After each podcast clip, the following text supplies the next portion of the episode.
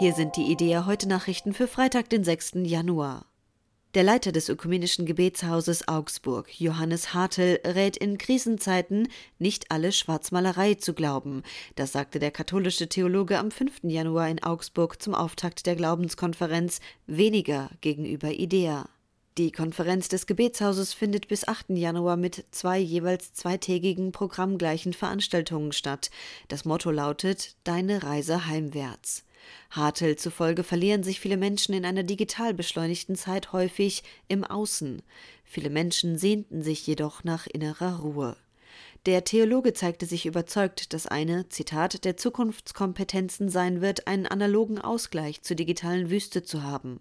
Es gelte ein Gleichgewicht zur ständigen medialen Beschallung zu schaffen. Der Ökumenische Rat der Kirchen in Genf hat die Schändung des protestantischen Friedhofs in Jerusalem scharf verurteilt. Unbekannte hatten auf dem historischen Gräberfeld auf dem Berg Zion am 1. Januar über 30 Grabsteine umgeworfen und teilweise schwer beschädigt. Der damit gezeigte Mangel an Respekt vor den Verstorbenen und die Provokation der christlichen Gemeinschaft in Israel sei absolut inakzeptabel, erklärte der Ökumenische Rat. Die Tat ereignete sich tagsüber, die Täter wurden dabei von Sicherheitskameras gefilmt. Weiter erklärte der Rat, die Vertreter der christlichen Kirchen in Jerusalem hätten bereits in der Vergangenheit vor zunehmenden Anfeindungen gegen Christen gewarnt. Der Vorfall bestätige ihre Besorgnis.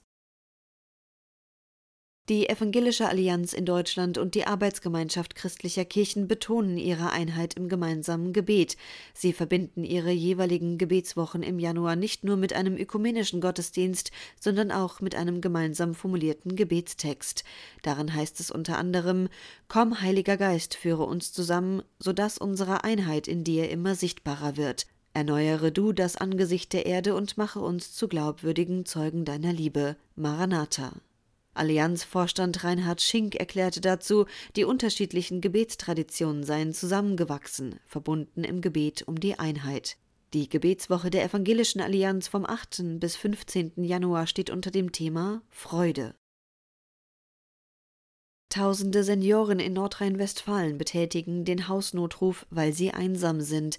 Das geht aus einer Pressemitteilung des katholischen Malteser Hilfsdienstes in Nordrhein-Westfalen hervor. Über den sogenannten Hausnotruf sind rund 40.000 alte Menschen in Nordrhein-Westfalen mit der Hilfsorganisation verbunden.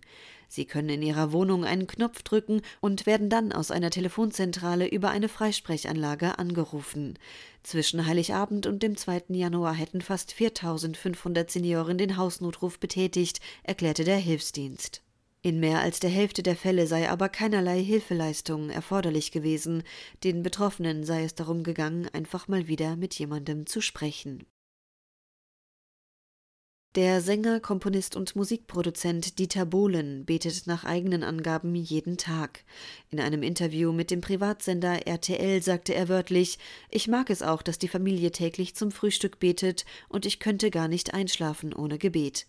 Das sei für ihn, so wörtlich, eine gewisse Demut und Dankbarkeit. Bohlen ist nach eigener Aussage evangelisch. In die Kirche gehe er selten, aber wenn sich die Gelegenheit ergebe, gerne.